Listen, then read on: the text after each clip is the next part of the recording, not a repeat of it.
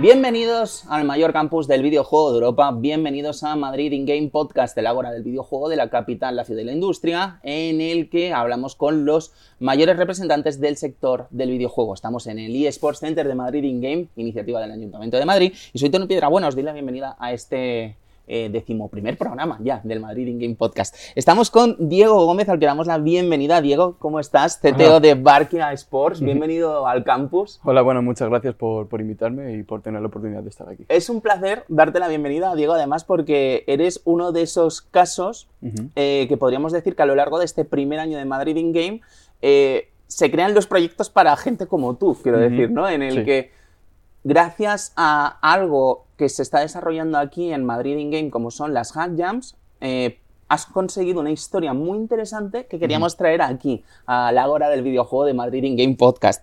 Diego, ¿cómo empezaste o cómo decidiste entrar en la Hack Jam de Madrid In Game y de ahí, de alguna forma, crear una empresa? Eh, pues como empecé fue por un amigo de, estudios, estuve yo en un grado superior de animación 3D, videojuegos y desarrollo para entornos interactivos y me dijo de, apuntarme. Me lo dijo en julio, pero yo por temas de, disponibilidad no podía venir, pero sí que me quedé con muchas ganas de estar porque me parecía un, em, algo bastante eh, importante de hacer o algo que, me, tenía muchas ganas. Y supongo desafiante, ¿no? También. Estamos hablando de Hack Jam, que es una de las actividades que estamos desarrollando aquí en el campus del videojuego, eh, que consiste prácticamente en desarrollar un videojuego mediante un leitmotiv común en 48 horas, ¿no? Y la gente dirá, ¿se puede desarrollar, Diego, un videojuego en 48 horas? Se puede, se puede, durmiendo poco, con, con muchas ganas, mucha coordinación pero sí, sí, es, es, muy sacrificado, pero luego es muy, muy, muy satisfactorio. Y eso, me metí en la primera de... En la, la primera mía, fue la de, la de septiembre, y, lo disfruté muchísimo, disfruté muchísimo la experiencia. Fue, fue eso, eh, fue muy cansado por todo, todo el estrés, pero luego también eh, todas las ganas, todas las experiencias que había, em, toda la gente que conocías y todo lo que llegas a desarrollar en 48 horas. Y en, quedé encantado, quedé encantado y por eso repetí eh, en octubre. Vale, eh, la Hack Jam, para la gente que no lo sepa, la Hack Jam de Madrid in Game, nuestra Game Jam, en el que desarrollamos estos videojuegos en 48 horas por equipos de 5, ¿verdad? sí. Eh, empieza normalmente en el Experience Center, ¿vale? Sabéis que es uno de los tres pabellones que tenemos aquí en el campus del videojuego. Allí se reúnen a todos los participantes, normalmente son 50 participantes separados en 10 equipos de 5 personas, y se les da un leitmotiv, se les da un motivo. Eh, ¿Para qué sirve ese motivo? Para desarrollar un videojuego a partir de eso. ¿Vale? ¿Cuál fue el leitmotiv de septiembre, Diego? El primero fue el de moda, porque como estaba celebrando la, Semana de la Moda aquí en Madrid, pues entonces querían unir y pues también trajeron a, diseñadoras de, de, moda, que es otro punto que también me gusta, que es no simplemente el mundo desarrollador de videojuegos, sino que también lo juntan con otros mundos, porque es verdad que el mundo de los videojuegos no solo son desarrolladores y tal, hay otros departamentos que es bastante interesante. Claro. Eh, lo que interesa yo creo de la Game Jam y lo que sorprende a la gente es eso, ¿no? Precisamente. ¿Por qué se da un motivo para trabajar en él todo el mundo? Porque si no, todo el mundo podría venir ya con parte del juego hecho y hacer trampas, ¿no? Entonces, garantizar de alguna forma este leitmotiv al día de la participación garantiza mm. que la gente va a tener que empezar de cero, ¿no? Este proyecto. Además es eso, que también te está dando, tú cuando vas a trabajar, tú no puedes hacer lo que quieras tú tienes que ir, si tienes un juego de acción, tienes que hacer la acción, por así decirlo. Tienes la libertad de hacerlo como tú quieras, sí que es verdad que puedes hacerlo en plataforma, 2D o una cosa así, pero sí que tiene que ser el leitmotiv, eh, la temática, estética, tiene que tener eso. Y también eso creo que te prepara un poco para, para el futuro.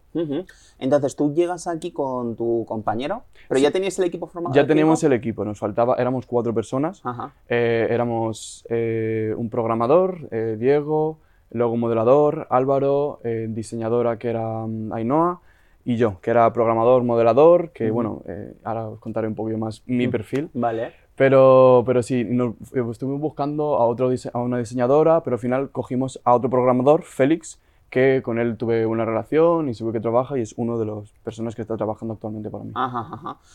¿Cómo se crea esa sinergia? Porque claro, ¿Vosotros llegasteis aquí en plan Florentino Pérez a fichar a alguien o cómo fue aquello? Quiero decir, ¿cómo surgió la chispa? Eh, pues eh, ya tenemos cuatro y sí, estamos buscando un poquito de gente, estamos hablando con ellos y tal, pero no fue hasta aquí, hasta el parte de Sport Center, donde la gente que no tiene los grupos ya se va formando, que estuvimos hablando, dijimos, pues yo creo que esta puede ser la mejor opción, lo que más puede aportar al equipo y, al final puedes... Qué guay. Entonces, Diego, eh, por pues, contextualizar a la gente, el evento, como os decíamos, empieza en el Experience Center. Aquí se desarrollan los distintos equipos porque, claro, tenemos que entender una cosa de la Game Jam y que creo, o en este caso de nuestra Hack Jam de Madrid in Game, que creo que es eh, lo interesante de esto en realidad no hace falta ser un súper profesional de la industria para participar. La participación es completamente abierta y gratuita a la Obviamente, si no es eh, la mejor persona, ves lo que puede llegar a hacer, es un poco cómo es esa persona y también pues eso, que sepa trabajar en equipo. No es tengo un gran portfolio, 20 años de experiencia. Claro. Me importa un poco más que quién eres y cómo, cómo ¿Y cómo fue la experiencia? Digo, ¿durmisteis aquí en el campus? Porque la gente, podéis dormir aquí, o sea, la gente que participa, la gracia es que pueden dormir aquí en el campus del videojuego. Que es una de las grandes aventuras, ¿no? Dormimos aquí, porque el primer día sí que dormí cuatro horas, eh, de viernes a sábado. En la primera eh, jam dormí directamente en la sala, pero en el último día sí es verdad que como los tiempos están más apretados y mm, tienes que ya tienes más prisa, pues eh, cogí un sofá, dormí dos horitas, eh, café y a seguir hacia adelante. ¿Cómo fue el proceso de creación del videojuego? Quiero decir, ¿cómo, ¿qué, pensasteis cuando os dijeron Fashion Week de Madrid? Vale, pues siempre cuando tienes este proceso lo que vas haciendo es lluvia de ideas. Todo el mundo va diciendo sus, sus ideas, qué podemos hacer, entonces vamos descartando o concretando un poco más. Em, porque tampoco puedes hacer una gran producción AAA porque tenemos 48 horas, pero hay que hacerlo algo para que sea, sea vistoso, sea gracioso, sea eh, bastante divertido de jugar, entonces hay que hacer un poco de, nivel así. Entonces creas la idea, concretas y luego ya eh, eh, pones los roles de todas las personas, tú haces esto, tú haces esto, dentro de modelado tú haces tal, tú haces el personaje, yo hago el ambiente, por así decirlo, y bueno, pues trabajar, trabajar, trabajar, trabajar, trabajar y luego pues marcarse objetivos también, ¿vale? Para este día, para esta hora, vamos a querer tener hecho, hecho esto, para este día tal. Entonces, mm, no siempre se cumple, es verdad que siempre vas un poquito más retrasada porque siempre esto de programación y todo, siempre acaban saliendo un poco de problemas, complicaciones, pero bueno, como toda la vida, pero, pero eso. Y luego pues trabajar, todo ¿Y qué hicisteis? Nosotros hicimos una especie de, de videojuego que eras un castor, se llamaba Joseba el castor. Eh, y tenías que atender a, clientes, o sea, tú vas eh, con, con, tu este de, ropa en tu tienda, pues tú, un cliente te decía, pues quería pantalones azules, tal, no sé qué, entonces tú tenías que ir a cogerlo, pa, pa, pa, y se lo entregabas. Así cada vez iban viniendo más, entonces... Eh, ah, Qué interesante, es un rollo Tupper. Bueno, no sé si la gente conocerá el Tupper, que es el juego este de las cervezas de hace 300 millones de años. Perdón. No, pero me, me suena un poquito. Sí, ¿no? es, una recreativa mitiquísima. Además, el ah, mando era un tirador de cerveza. Sí, sí, me acuerdo que, eh, que se ve así, lo vas tirando y tienes que tirarlo para. Es que estuvo Pablo el otro día por aquí y, claro, estamos todos un poco todavía trasnochados de, del retro, ¿no? De hablar de videojuegos retro. Nos está afectando un poco a todos, pero para bien, ¿no? Porque también aquí en Madrid in Game Podcast hay lugar para el retro, ¿no? Estuvimos con Pablo, que más allá de que sea una leyenda del sector, eh, hablamos mucho de videojuego clásico, pero también tuvimos a Donías cuando Madrid, cuando celebramos Retro World, ¿no? Entonces, la verdad es que, bueno, siempre tenemos lugar para hablar de batallitas. Eh, Diego, entonces, eh, cuéntanos cómo fue eh, la primera, ¿qué ganasteis? ¿Qué, la primera, en la primera, como, como, equipo no, no, pudimos ganar porque hubo un pequeño problema al final, o sea, ya lo teníamos todo cuando quedaban tres horas. A la hora de, de juntarlo hubo un problema y al final no salió del todo bien y tal, o sea, se podía ver, pero no era tal. O sea, problemas de última hora que, que, eso, pero bueno, es lo que suele pasar. Lo que pasa es que yo gané el premio a Best Jammer, que es como persona destacada también, pues está por, eh, por todos los mentores. y, y, nada, de ahí eh, saqué ya, mm, tuve que dar la charla para, para la siguiente. para la siguiente jam. Eh, ¿Cómo se gana el mejor jammer? ¿Qué, ¿Qué, crees que fueron las claves para llevarte el premio al mejor participante de la jam? Eh, sinceramente no, no, lo sé, me sorprendió bastante. Yo simplemente fui yo, fui una persona sociable, trabajadora, fue un gran compañero, estoy hablando mucho también con los mentores, preguntándolo, interesándome mucho también por sus trabajos, por lo que hacen y por quiénes son porque yo creo que eso es un poco, eso, es lo, que hemos hablado antes, una persona no simplemente su trabajo y tal, sino que están eh, por ellos y tal, y también charlar un, poquillo con todos y además eh, a, participar en todas las actividades que unen a todos los jammers y a todos en general. Pero bueno, que tengo un vídeo en el que se me graba, se me ve justo cuando lo dicen, porque pensaba que era otra persona y yo me quedé en plan... no, me lo bueno, Muy bien. Eh, ¿Qué pasa cuando acaba esta jam? Porque yo creo que empieza un poco lo que es em, la semilla ¿no? de lo que va a ser Barkia Sports. Empezó, en, fue, fue plantándose en la, en la segunda jam, porque en la segunda jam ya conocía a Felipe, que estaba un poco de, de ojeador y inventor, hablando un poco con todos. Y, mm, ¿Repetisteis equipo en la segunda jam? Eh, solo repetí con... No, no repetí equipo, porque mm, eh, justo se puso otro amigo, pero cambiamos. Esta vez sí que cambiamos. O sea, estuve, vine con una amiga, pero sí que eh, tuvimos ya conexiones con otras personas que estuvimos hablando. Entonces, fueron personas eh, nuevas que me, llevé genial con ellos. Y yo creo que esta vez ya podemos, eh, no hubo ningún problema, lo pudimos hacer bien y también nos queda un, buen, buen resultado. Qué bien, porque en este caso coincidió con este campeonato que se hizo de Tetris en la ciudad, Así es. el Red Bull Tetris, presentado por Digref y que, por cierto, nuestro participante de Madrid in Game eh, Luis ganó el, este campeonato, así que se quedó todo en casa.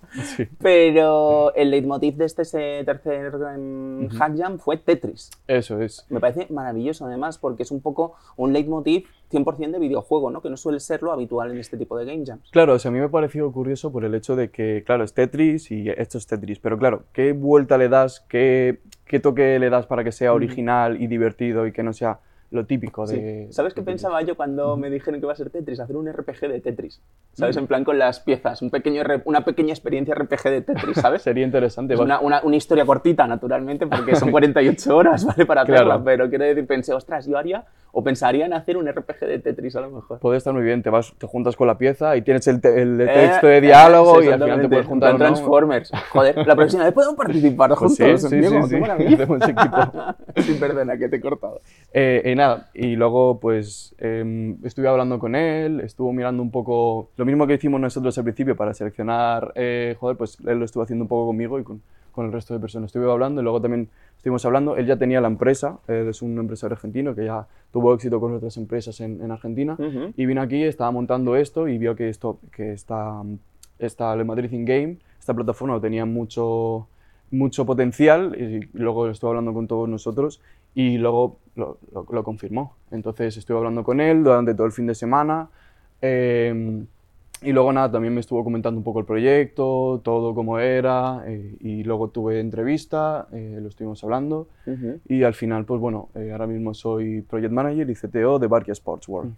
¿Y Barkia, exactamente, en qué consiste? Nosotros estamos creando, queremos crear un entorno virtual para que las, los centros deportivos, como fútbol, baloncesto, tenis, lo que sea, tengan, tengan su sede ahí. Estamos eh, formando el hecho de conectar eh, más a los fans con, con los clubes, dándole experiencias interactivas, ya sea a través de, de pequeños eh, juegos o también de experiencias inmersivas como con realidad virtual o AR que estamos utilizando para que esas. Lo que queremos hacer es que el fan pueda, pueda llegar y quiera utilizar nuestra herramienta cuando esté, ya sea viendo el fútbol en su casa o viéndolo desde el partido o también que se pueda conectar. Una de las experiencias que estamos ofreciendo es a los clubes de fútbol eh, poner eh, grabaciones 360. O sea que tú, imagínate que vives en Latinoamérica y quieres ver un partido de Madrid y no puedes. Por ejemplo, vamos a hablar del que no se habla nunca, desgraciadamente, y me parece un club maravilloso, el Rayo Vallecano. El Rayo Siempre se habla del Real Madrid o del Atlético. vamos a hablar del Rayo. ¿Qué le ofrecéis al Rayo? A, un seguidor del Rayo en Uruguay, por ejemplo, que puedan ver el partido desde una fila X, por decirlo O sea, lo, pueden ver. O sea, nosotros vamos a ver, vamos a, darle una transformación tecnológica al Rayo Vallecano para que... Eh, Hablemos de hipotéticos, ¿eh? Que nadie... Claro, no, todavía no... Raúl Tomás, tranquilo, ¿eh? Un momentito, déjanos un segundo. Pero si quieres, aquí estamos. Eh, una, una, experiencia y una transformación digital. El hecho de que vaya a conectar más con su cliente a través ya sea desde eso, eh, grabación 360, desde que gente desde la otra parte del mundo pueda ver, eh, su, pueda verle el partido como si estuviese dentro de la grada, entonces ahí pueden eh, tener todo, todo, todos, los, todos los espectadores que quieran dentro de eso, que no simplemente sea una pantalla y ya y tal. Entonces, eh, también que puedan ver sus instalaciones, que puedan tener tours virtuales, tours virtuales efectivamente, con una nueva tecnología que estamos desarrollando. Eh, podemos hacer que, que, se pueda ver súper super realista y que pese mucho menos de lo que hay eh, actualmente. Entonces, no solo tenemos el modelo de negocio, que me parece que es brillante, sino también tenemos una diferenciación tecnológica que creo que puede ser eh, bastante, bastante notoria. Además que también estábamos hablando de, también hablando con todo esto, a lo mejor hacemos una parte de retail, porque hemos visto que también este tecnológico que tenemos se puede aplicar también al mundo de, tiendas en general. O bueno, estamos viendo, estamos, ya que hemos descubierto esto y que estamos trabajando en ello, se nos ha abierto ahora mismo un mundo, aparte de, de ¿Cómo se puede aplicar a tiendas esto? Si se puede... Eh, todavía no puedo comentar mucho, ah, ¿vale? Porque lo estamos desarrollando. cuando empezamos con las ideas me encanta, ¿eh? Sí, sí, sí. pero, pero sí, o sea... Mm, pero entiendo que las posibilidades de esto son enormes. Digo, no quiero decir, porque ya no solo fútbol o deportes, quiero decir espectáculos musicales. Efectivamente, también estamos tirando... O sea, mm, en principio, originalmente, sí era para eh, tener nuestra plataforma y que todos los clubes tengan su tal, pero bueno, para, para eventos, conciertos, tal, incluso aparte de Madrid Game, también lo podríamos transportar a nuestra plataforma. O sea, estamos abriendo un poco y estamos viendo que podemos hacer, eh, tenemos muchísimas posibilidades. Y ya también estamos hablando con, con inversores, eh, ya estamos cerrando todo y claro, yo ahora mismo estoy un poco de estar haciendo un videojuego en 48 horas, ahora ya dar el siguiente paso, eh, gestionar un equipo que, está, que depende de mí, yo dependo de ellos, bueno, entrevistas como esto y estar, un poquito a, a, a, mil cosas, pero que estoy estoy encantado con la función que estoy desarrollando. Seguramente todos nuestros amigos oyentes del Madrid In Game Podcast conocen ya el programa de emprendimiento, el Starting Up Program de Madrid In Game, en el que empresas como la de Diego, si quisieran, pueden postularse para entrar en este programa de emprendimiento en el que tenemos tres fases, preincubación, incubación y aceleración. Durante seis meses van pasando de una fase a otra y tienen hasta un año y medio para eh, potenciar sus empresas. No tanto el proyecto, porque creo que eso es una de las claves interesantes de este programa de emprendimiento de Madrid In Game, que no se potencia tanto el proyecto como se potencia sobre todo lo que es la empresa. Eh, se educa a la empresa a ser funcional, a crear trabajos de calidad, a ser completamente rentable y que naturalmente todas esas cosas tienen al final un impacto directo sobre el proyecto. Entonces, claro, eh, yo fantaseo, ¿no? Digo, conociéndote y tal, y digo, ostras, eh, a lo mejor eh, empiezas en Hackjam, conoces a gente, montas una empresa y a lo mejor acabas en el programa de emprendimiento también. No sé si os lo habéis planteado de alguna forma el, postularos. estamos pensándolo ya, el hecho de meternos dentro para que pueda haber una ayuda. Ya creo que entraríamos parte de de aceleración, porque ya está sí verdad que estamos bastante eh, montados y ya un proceso de creación alto, pero sí que lo podemos ver como una posibilidad bastante, bastante grande dentro de, de nuestro futuro en Market Sports. Entiendo además que, mm, o sea, es un proyecto que más allá de lo que son los espectáculos y tal, también tendría un futuro dentro del videojuego, ¿no? Dentro de unos meses vamos a estar celebrando aquí en el, en el Madrid Arena el Valorant Masters, que es uno de los grandes campeonatos eh, mundiales del sector del eSport.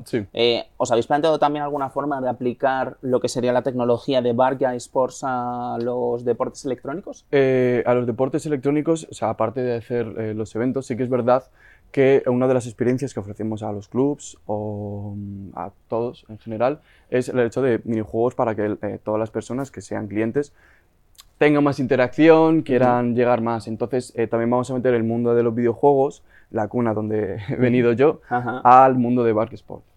¿Cómo crees que de hecho esa cuna ha influenciado en tu carrera profesional, Diego? ¿Cómo, cómo decidiste de alguna forma meterte a estudiar para hacer videojuegos? Pues em, yo soy una persona que siempre he estudiado y no he tenido eh, problema para sacarlo, pero sí que es verdad que no, no, me, no me motivaba lo suficiente, no tenía las ganas de hacerlo. Entonces descubrí que estaba eh, este mundo, que podía estudiarlo y que trabajando en ello pues podría llegar a ser alguien. Y me metí, me metí de cabeza y, y la verdad es que encantado, encantado de haber dado esa decisión, de haber dado ese paso Y, bueno, estoy aquí haciendo algo que, me encanta porque no es típico trabajo de oficina, que es, vas, estás tecleando y tal, sino tienes un poco de todo, tienes creatividad, tienes desarrollo y tienes algo, un proyecto final que puede ser muy bonito. Entonces, el paso de mm, luego de estudiar, eh, luego de venir aquí a la Hack Jam, eh, que fue pues eh, meterme un poco más a lo que puede ser una, una oficina de, de, videojuegos, porque sí que es verdad que las instalaciones son geniales, a mí me encantaron de verdad, no por hacer la pelota, pero de verdad, eh, porque también había uno de los mentores que me dijo, no, si esto para mí es como venir a oficina. Y a mí fue una de, es que ojalá mis oficinas sean así, que no sea simplemente un cubilete, que también he tenido experiencia laboral normal, por así decirlo, y es, es, es horrible, es tedioso, es repetitivo y aquí siempre hay algo que, que, te fascina, que tienes que hacer. Y... Yo creo que lo interesante además del programa de emprendimiento, viviéndolo desde dentro, en la comunicación de Madrid in Game, es sobre todo que las empresas y las startups que están aquí dentro acaban creando sinergias entre sí, ¿sabes? Entonces es un poco como la Hub Jam, pero a seis meses vista, ¿no? No en 48 horas, sino a seis meses vista. Eh, aquí hemos vivido momentos en los que empresas como Clivy y Alive se han unido, hemos tenido momentos en los que empresas distintas de eSports como Fun Gamers han hecho también sus tratos con Alcon Games, con Latido, en fin, quiero decir, creo que de alguna forma el hecho de que estén trabajando en un entorno en el que comparten este sector acaba siendo positivo para ellas también. Claro, porque es, se retroalimenta una entre otras y, es posible que bueno, se compartan conocimiento, dicen, ah, me gusta el proyecto, podemos hacer algo en común. Y es algo que, también me gustaría estar dentro, igual que me metí en la Hack Jam, que es algo más, más eh, poco más junior, pero bueno, que había de todos los perfiles. Luego es al siguiente paso de empresas eh, estar en un, una comuna, empresa, por decir, es cierto. Porque, Diego, antes de tu entrada en Barkia, ¿se planteaban los videojuegos dentro de la mm, aplicación o de la futura aplicación? Eh, era una parte, pero no estaba muy, muy desarrollada, o sea, tenía la idea, pero ahora yo he sido la persona al que lo ha fundamentado todo, he visto el equipo, he visto la tecnología que tenemos y lo que podemos llegar a hacer. Entonces, em, he partido de una base que teníamos, eh, los videojuegos era una parte, pero no, no tan importante, y ahora es, em, yo creo que podemos conseguir con mi visión algo eh, que nos puede llevar al todo. ¿Tú ves algún límite en la realidad virtual y en la realidad aumentada? Porque a mí ya cada vez me cuesta más pensar en un límite, ¿no? Quiero decir, es que... Y nosotros estamos trabajando para pusear aún más ese límite y hacer que prácticamente no lo puedas distinguir y que te puedas sentir realmente dentro de, de, esa, de ese videojuego, experiencia, sitio en el que estés. Así que va a haber un límite lo veremos. Y además con el futuro, con eh, lo de Apple, todas las gafas y todo eso, va a ser una locura. Va a ser, a lo mejor esas gafas que tienes tú, dentro de 10 años, puedes estar jugando un videojuego, puedes estar viendo mi perfil aquí de, LinkedIn. Entonces, em, yo creo que es algo que es, a futuro y va a seguir. Quizá, no sé si estás de acuerdo, Diego, pero quizá el problema de la realidad virtual y, precisamente estas gafas que comentabas, ¿no? Pues se me ocurren, por ejemplo, las Google Lens. Eh, quizá el problema ha sido que hemos querido eh, darle demasiado impulso a una tecnología que naturalmente estaba concebida ya como tal, pero que no teníamos la tecnología para aplicarla en realidad, ¿no? Porque quiero decir, al final la barrera de la realidad virtual, yo ya sé que mucha gente que trabaja en realidad virtual me dirá, ha cambiado mucho, no tiene nada que ver con lo de antes, sí. pero es que no todo el mundo puede tener un equipo para trabajar en realidad, para trabajar o para ser usuario, ¿no? De realidad virtual, y creo que esa barrera... Claro, no, no todo el mundo... Perdón no todo el mundo lo tiene o quiere adquirirlo. Entonces es algo que mm, sí que es verdad que más a futuro será más accesible, más gente lo podrá tener, pero actualmente no, no todo el mundo, no los señores, eh, señores mayores, por así decirlo, en general, pues no quieren tenerlo porque si se marean ya metiendo una atracción, ya con las gafas, que hasta yo que soy joven, me mareo a la media hora de tener. Por eso también estamos desarrollando eh, para aplicaciones móviles, eh, para que no simplemente sea algo que poca gente pueda tener. Pero sí que es verdad que a futuros habrá muchísima más gente y será mucho más accesible. entiendo que la nube también tendrá su forma de aplicar tecnología puntera que no podemos tener en nuestras casas, pero que sí que se puede aplicar desde la nube, ¿no? En la realidad virtual. Em, o, quizá el tiempo de retraso entre que llega la información y te la rebotan en la No, en principio se puede hacer bastante, bastante factible. Es como cuando te conectas al móvil, es instantáneo. Es algo que no, no, no, tendría que afectar. Pero, pero sí, es, es algo que yo creo que todavía le queda tiempo para que se desarrolle bien y tiempo para que sea aceptado eh, por la sociedad en general y que se lo vayan integrando. Total. Así decirlo. Pero Va, va, a estar ahí, es algo inevitable. Bueno, Diego, eh, creo que no podemos irnos de este programa de hoy de Madrid in Game Podcast sin hablar de videojuegos. ¿Cuál es tu videojuego favorito? ¿Cuál es el que de hmm. alguna forma te inspira? Em, tengo varios, varios títulos, pero... En tres, como si fuese tu casa. siempre me ha gustado el juego de, zombies, de, Call of Duty, todo. Siempre ha sido un género que me ha encantado. Days Gone, eh, Left 4 Dead, siempre ha sido mi, mi leitmotiv propio. Pero también he, disfrutado mucho con, con, los Fallout, con los Assassin's Creed o últimamente he jugado, sí que era un juego como muy mítico, que no sé si conocerás, se llama el Outer, Outer Wilds. Sí, claro. Ah, pues ese juego lo estuve jugando últimamente y la verdad es que me he quedado encantado. Lo estoy disfrutando como un niño. Ahora no tengo tanto tiempo, si es verdad, por todo, por la responsabilidad y todo lo que tengo que hacer pero si es un juego que, que quiero seguir, quiero cuando pueda, cuando tengo mi ratito, me voy a es poner que exige horas, además. Sí, sí, es un juego que exige bastantes horas. Claro, si ya sabes, ya te ves el final, en 10 minutos te lo haces, pero si no te puedes tirar horas y horas y horas mirando y explorando, porque principalmente es, exploración, no quiero decir nada, porque yo no quise desvelarme nada, me lo recomendaron mucho, pero no quise desvelarme nada, no quiero que me dijesen, no, va de esto, va de... nada. Y yo mismo descubrirlo porque creo que es eh, parte y el encanto del juego. Sí, creo que es una experiencia muy refrescante y que siempre tiene alguna sorpresa ¿no? en este viaje. sí. Diego, eh, nada, cuéntanos un poquito para acabar siguientes pasos. Eh, ¿Qué esperas? Pues siguientes pasos, lo que vamos a hacer es, pues eso, estamos... Y si te veremos también en la próxima Hack Jam, ¿eh? Yo espero que sí. o sea, depende de todo esto, pero yo a mí salgo los fines de semana, así que, verdad, los puedo tomar para mí, tranquilitos, eh, bueno, una cosa y tal. Pero sí, a mí me encantaría volver al Hackjan y bueno, en los siguientes pasos, eh, cuanto a nosotros, eh, como Parque Sport, es, estamos con la primera ronda de inversores porque estamos teniendo varios contactos, varias reuniones, entonces tenemos que, queremos concretar eso para ya empezar a despegar. Y también vamos a hacer nosotros un evento eh, para, para, personas, lo tenemos del 1 al 3 de diciembre, entonces queremos que, bueno, pues gente de desarrollo sobre todo de AR, VR, pues nos podemos estar con, con, ellos y que desarrollen algo para nosotros y nuestros sponsors, que ya estamos hablando y que, nos, eh, que, que, eso, que es darnos un poco a conocer dentro de, de, todo el mundo. Tenemos a finales de noviembre de hecho un evento aquí de realidad virtual y a realidad aumentada. Te invito a que vengas, Diego, y invito a todos los amigos que están viendo el Madrid in Game Podcast que también se pasen. Eh, no perdáis detalle en la página web oficial de Madrid in Game, madridingame.es, en la parte de eventos para saber más detalles de este evento de realidad virtual y realidad aumentada que pronto anunciaremos en las distintas eh, fuentes habituales de Madrid in Game. Diego Gómez, muchísimas gracias por este ratito que hemos pasado aquí en el Madrid in Game Podcast. Espero que hayas estado cómodo aquí en el eSports Center. Ha sido un placer, muchas gracias por, por traerme y, espero veros pronto, sobre todo en la de videojuegos, en la Hack Jam.